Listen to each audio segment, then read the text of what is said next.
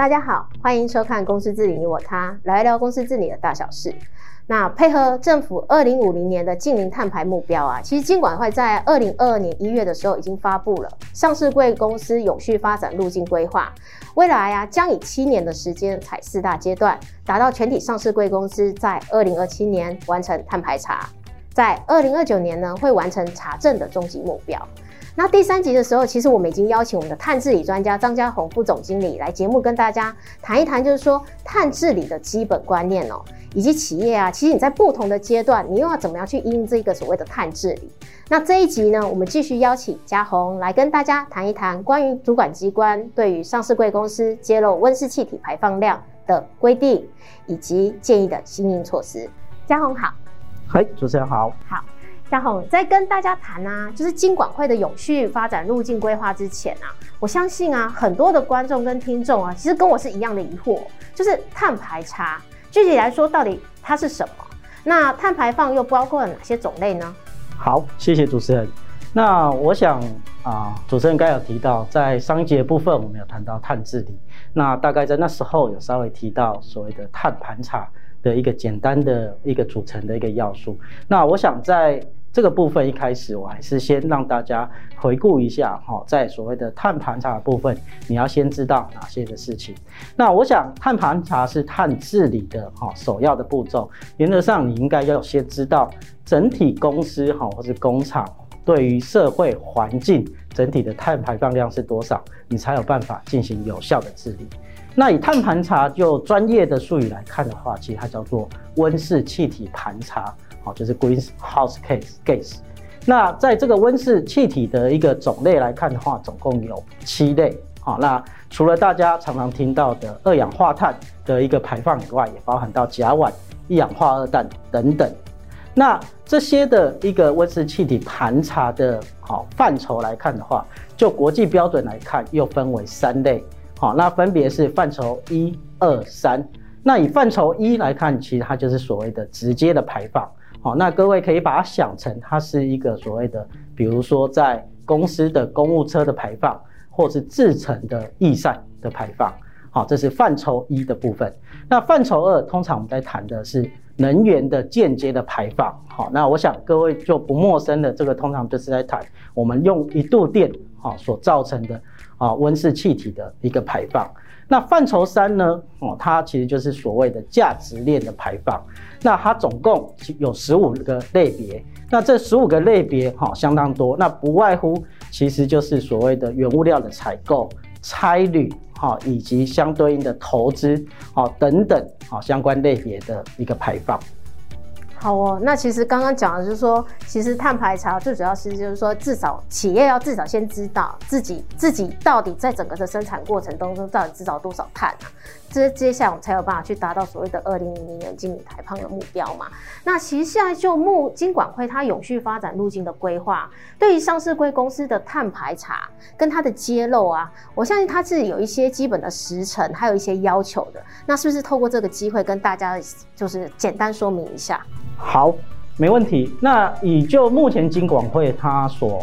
一月发布的一个永续发展路径的一个规划，那在诚如刚才主持人一开头有提到的，它总共分为四阶段来开始去进行所谓的管制。那我们可以看到整个的一个管制的逻辑，大家掌握一个原则哈，它先由个体的公司去扩大到所谓的一个海内外的子公司。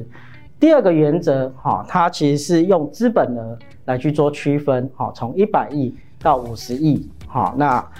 以这样的一个划分来看，哈，去扩大它的一个管制的一个范围。那我们可以看到，在第一阶段，二零二三年的一个啊揭露部分，就是必须要去揭露所谓的二零二二年的一个碳排放资料。那这个就会在所谓的年报跟啊，我们以往叫做 CSR 报告书，现在叫永续报告书里面来做揭露。那以第一阶段来看的话，它就是资本额一百亿以上的上市柜公司，以及钢铁跟水泥的盘查个体的公司。好，那在紧接着我们看到第二阶段，大概是在。好，离现在来看，就是三年后的一个时间呢，以资本的一百亿以上的上市公司跟钢铁、水泥，特别注意到，就是要扩大到合并报表的子公司。好，所以你的海内外的子公司在这个阶段，哈，就必须要去做揭露。那另外第二个管制的一个目标，它就是在五十到一百亿的一个上市柜公司，那一样，它先从个体的一个公司好开始，那再到第三阶段，好，我想资本额五十亿到一百亿，它就扩大到合并报表的一个子公司。好，那另外它再把资本额再往下调，就是资本额五十亿以下的一个个体的公司，到了最后一个阶段，我想二零二七年的时候呢，哈，它就是资本额五十亿以下的合并报表子公司都要完成盘查。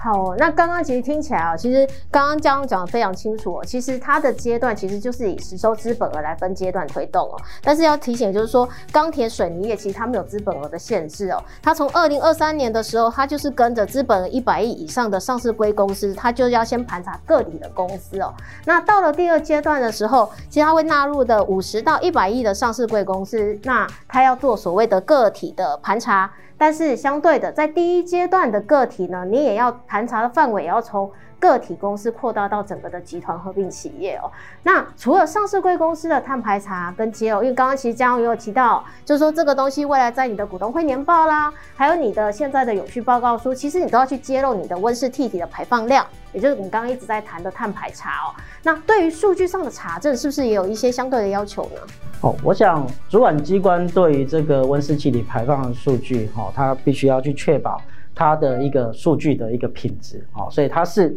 确实是有要求，数据必须要经由第三方的一个查证。好，那以主管机关目前现在的一个规划来看的话。通常第一年进入到管制的部分，我以第一阶段二零二三年的这个钢铁、水泥跟资本额一百亿以上的这些上市贵公司，它是先要求去做所谓的碳盘查，还没有要求要到查证。那到到隔一年二零二四年的时候，才会进行到要要求去做所谓的查证的部分。那我想后面几个阶段，它大致上其实就是先要求盘查，可能隔一到两年之后就会开始要求进行查证的一个部分。明白，好。那回到那个温室气体的排查，我们现在是不是可以再多谈一点？就是说企业啊，因为我觉得其实大家现在都很紧张了，规定大家针对整个上市呃主管机关出了这个这个规划哦，那是不是可以？谈一点，就是说，那企业具体啊，它要怎么样去进行？然后是不是有一些，譬如说国际上通用的标准，去可以去参考呢？好，那我想谈到温室气的盘查哈，在国内来看的话，其实我们是可以参考环保署现在所谓的盘查登录的一个体系所参考的一个应用标准。那它所参考应用标准，其实就是 ISO 一四零六四之一，好，这样的一个国际标准的一个盘查的一个制度。那当然，它是由参考这样的制度转换为我国的一个相对应的盘查的指引。不过整体的这个架构概念，哈，大概跟 ISO 的标准是一致的。好，那我用这张的一个图卡，可能跟各位来说明要怎么去进行这个所谓的 ISO 一四零六四之一的一个盘查。我想在 ISO 的标准，它不外乎就是强调所谓的 PDCA 的原则，哦，就是利用所谓的哦 PDCA 的这样的循环的一个管理呢，让公司每年度都会进行这样的一个盘查。那整体的一个盘查的一个流程，好，那我们可以分为这六个阶段来做说明，好。那我想第一个阶段主要是高阶的承诺跟成立盘查小组。承诺刚才我提到的。在所谓的盘查活动的一个部分，它有分所谓的范畴一二三的这些的活动的数据。那这些的活动的数据呢，其实不是单一部门哈所拥有的。我举个例子，比如说厂务部门，它可能就管理用电的部分；那运筹部门，它可能管理一些车辆的一个用油的部分。那原物料部分，它可能是在采购跟供应链端来去做管理。那这些活动的数据，它可能必须要透过各部门的一个资料的数据的收集，才有办法进行后面的量化。好，所以这边要提醒的是，高阶的承诺跟成立所谓的碳盘查小组的一个重要性。那在成立小组之后，就会进到所谓的第二阶段盘查边界的一个设定。好，那这个盘查边界的一个设定，主要其实就会谈到，哈，在一般的一个据点里面，哈，我举工厂为例，比如说有些工厂它里面会有建筑物，也会有制程区域的部分，好，相关的设备，那也会可能有些会有宿舍的部分，那有些可能也会有所谓的啊、便利商店，好，或者是所谓的一般的哈销售的一些啊让员工采购的哦一些据点。那我想这些的一个哦地方来看的话，到底哪些必须要进入到盘查？哪些不是？在一开始的部分，我们就必须要把这个盘查的一个边界来去做一个设定，也就是所谓的 boundary 的设定。那我想这个在标准上面哈，它大概有几个方式可以去参考。那多半现在大家参考的方式就是营运控制的一个方法。好，一个大原则底下就是，假设这个据点你是具有所谓的控制权，你可以有办法去做管理的话，原则上就应该要纳进来到所谓的盘查边界。的部分，那第三个，我想就会进入到所谓的定性的盘查的部分哈。我想在谈到量化之前哈，我们建议应该先做所谓的定性盘查。那这个讲白话一点，其实就是所谓的排放源的鉴别。好，刚才有提到哈，比如说啊，在制成的排放，好，或者是交通工具运输的排放，其实我们应该再把它分为更细类一点。来看，哈，到底是哪些制成、哪些设备、哪些的化学物，它会来做逸散，好，那这个必须要鉴别出来。另外，在所谓的好化石燃料的燃烧会产生温室气体，那这个化石燃料燃烧可能会来自于固动固定的一个啊排放源，有可能产生是来自于移动的排放源，比如说相关的车辆，或者我们常看到工厂里面有一些堆高机的部分。那这个可能就会产生啊相对应的排放。那我们通常一开始会建议大家应该先做这个所谓的排放源的鉴别。或许你必须要把你的财产清册好去展开来，去确定一下哪些的一个财产或是哪些的设备、资本的设备，它会产生出来这样的一个排放。好，那这样的一个排放源鉴别之完之后呢，才会进入到第四个部分，就是排放的量化。的这个部分，好，那通常量化其实就是要先收集所谓的活动的一个数据。那这些活动的数据，大家可以把它想成，可能 maybe 它是一个用油量，啊，它可能是一个用电量这样的一个数据。好，那在这样的一个活动数据收集完之后呢，好，可能一般我们现在常见看看到标准的一个量化方法，大概有分为三种啊，好，一种是。所谓的直接量测的部分，哦，也就是说，你直接去量测这个温室气体的排放量啊，比如说有些工厂它可以在烟道来去做量测。那第二种，它可能是用所谓的化学的一个推估的方式，就是质量的平衡法。那第三个哈，我想第三个特别是重点的部分，就是大家常听到的所谓的排放的系数法，也就是活动系数，呃，活动的数据乘以排放的系数这样的方法。好，那第三个排放的系数法哈，我这边要特别提醒大家是提到，在排放系数法里面呢，好，大家要去思考所谓的 GWP 值的一个潜势值，好，这个的应用，好，这是什么样的概念？大家可以把它想成，最后我产生出来的一个碳排放的数据呢，它其实是一个二氧化碳当量的概念。好，那我想这个可能要。谈一点以前的国中的一个化学的概念呐，哈，就是你一公斤的二氧化碳跟一公斤，刚才谈到甲烷，啊，也是温室气体，这两个是不能加一加一等于二的，好，这因为这两个的一个冲击程度不一样，好，所以换言之呢，甲烷来看，哈，以科学 IPCC 的科学报告里面谈到一公吨的一个甲烷，如果我以第五次的科学报告。里面所谈的一公斤的甲烷大概是相等于二十八公斤的二氧化碳，啊，所以以刚才的那个计算方式，就是你要一公斤的二氧化碳，再加上一公斤的甲烷乘以二十八倍，嗯，啊，加起来等于二十九公斤的二氧化碳单量，好，那我想这是一个简单的例子，好，所以这个常常会被啊大家所忽略掉，好，那这个就是所谓的排放量化，在谈到。GWP 的一个潜势值，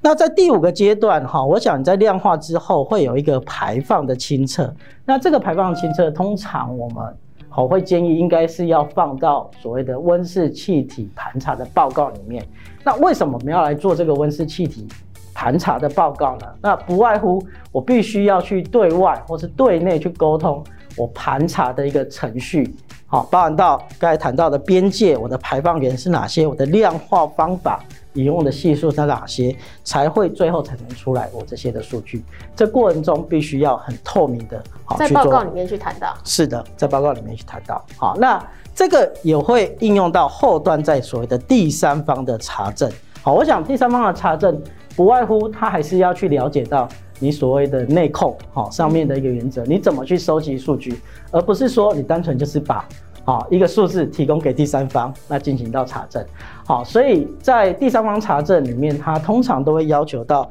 所谓你怎么样去收集这些数据，怎么样去量化这些数据，都要呈现在温室气体的报告里面，那才有办法去到所谓的最后一个阶段，第三方的查证。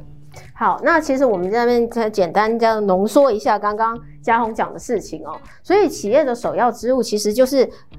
高阶主管他承诺，就是说他要怎么样去进行所谓的盘查小组哦。那再来就是设定边界，那边界设定好，最主要是说你要框好你的范围，在框好范围之后，你也要找出所谓的排放源，接下来你就要去计算所谓的。呃，排放的量化，那最后呢，透过温室气体报告去跟大家讲说，哎、我整个的碳，我的碳排放，我到底是透过怎么样的过程，我的边界啦，我的排放源啦，我是怎么样去计算的？最后由第三方透过这本报告去了解大家是怎么做管理的，那去做验证说啊，至少去验证你今天你算出来的排放的这个数据到底是不是对的哦？可不可以这样子理解？是，没有错。好，那。节目的最后啊，因为我相信大家刚刚听到，其实嘉荣有很丰富的这个碳盘查经验，他刚讲了很多专有名词哦。那这种东西啊，如果大家有兴趣的话，那欢迎就是我们私下再来聊这样子。那是不是还有一些就是一些应应的一些建议呀、啊，或是提醒啊，来提供给大家呢？好，那我我想啊，借由最后我大概做两点的一个结论啊，哈，就我这个实务上的一个经验，那。搭配的来看，这个金管会现在的啊永续发展路径的一个规划。那其实我们可以看到啊，金管会的永续发展路径的规划，其实是有让企业有一个缓冲期，哈，去做不同阶段的一个阴影。那我们可以看到，在第一阶段，他谈到是资本额一百亿以上跟钢铁还有水泥，哈，要纳进来做盘查。那其实在，在啊这样的一个。第一阶段的一个管制，我个人认为对国内的企业影响可能还不是太大哈，因为它只有所谓的个体的一个公司。那大部分的钢铁跟水泥业哈，大部分也是在既有环保署的一个盘查登录的管制范围内。那我个人其实是比较担心的是，在第二阶段，就是二零二五年的时候，必须要扩大到所谓的一个合并报表的子公司。好，那这样的一个合并报表的一个子公司会包含到你海外的一个子公司。好，那其实离现在大概也只剩三年的一个时间。那特别是在海外的部分，哈，我想以欧美地区来看的话，它可能有些啊这些碳盘查之路它跑得比较前面，这是比较。不令人担心的哈，但是有些的一个据点哈，比如说你是在东南亚的国家，好，或者是在中国某些省份还没有要求强制来做碳盘查的部分，那你必须哈就到二零二五年要去揭露这样的数字，好，所以这三年的一个时间呢，好，可能是让你有准备的时间。不过我建议大家还是要尽快动起来哈，因为要让。啊，这些的子公司具有这样的一个盘查的技巧跟经验在，可能还是需要时间，所以我会建议哈，应该在所谓的公司治理的一个层级去成立所谓的一个永续治理的单位。好，那就以目前来看的话，啊，因为 ESG 推动已经好多年了，那很多公司可能都会有。所谓的 CSR 委员会的一个部分，好，或是永续发展委员会。那在这样的委员会底下呢，我建议应该要成立所谓的一个碳盘查的一个小组。好，那这个小组呢，必须要去规划哈，三年哈内你哪些子公司要陆续把它盘查完成。好，那要定期在所谓的董事会来去做报告。报告。好，那我想这个。是应该是会比较好的一个整体的一个规划，好，必须要去做这所谓的一个超前部署的部分。那第二个部分哈，我想各位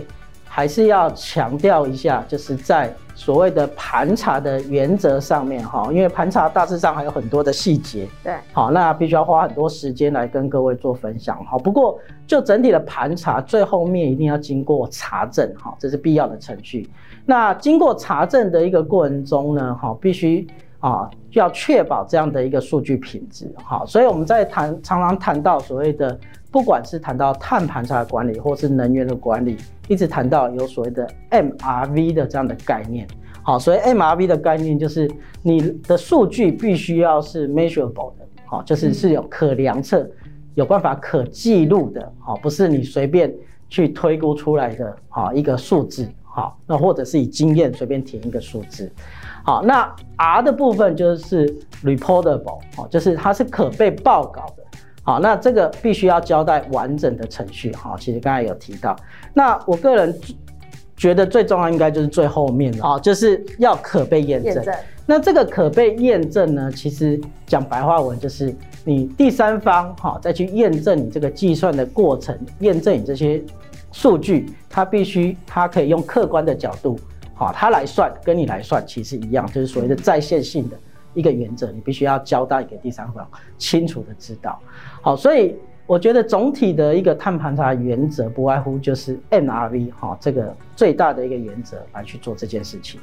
好，谢谢嘉宏哦。那金管会啊，其实希望透过这种永续发展路径的规划，那分阶段去强制要求上市柜公司去揭露温室气体的排放量。其实它最主要目的啊，是希望透过就是说，台湾的上市柜公司去串联，就是上下游的供应链。也就是说，刚刚其实嘉宏谈到，其实范畴三其实谈的其实就是供应链，对吧？那一起来强，大家一起来强化竞争力哦，来达到企业永续发展的目的。就像刚刚嘉宏提到的，啊，其实碳减排啊，其实真的就是企业必须去说我们刚刚讲的，你要先去框那个边境啊。对不对？那框完边境之后，其实你首要之货其实是对整个经营业务流程的碳排放，你要有具体可以量化的统计啊。那我们刚刚嘉宏有提醒，就是说量化的统计其实最主要三个要素就是 MRV，那企业才可以逐一的去检视说，找到说到底哪一个啊，我们可以达到所谓的减排，因为我们最主要是要透过减排，才有那种办法达到我们二零五零年我们要净零排放的目标嘛。那找到了哪些是可以降低减排的空间，我们就有办法去制定相应的一些对策。那也就是我们在第三集谈到所谓的碳治理哦。那碳治理其实现在哦，我觉得现在应该也是显学了啦。因为大家为了要去因应所谓的极端气候，那其实大家要为了要去保护地球，那其实现在各国其实都都都已经都已经加入说，二零五零年以前，其实大家真的要做到所谓的净零排放的目标哦。那再次谢谢嘉宏的实务经验的宝贵分享。那相信大家对于碳排查跟查证，在今天有了更进一步的了解，那公司治理你我他。关心公司治理大小事，我们第期会就重要实事议题邀请专家来这里跟我们分享观点。欢迎大家持续关注我们公司治理你我他，谢谢大家的收看跟收听，我们下次见。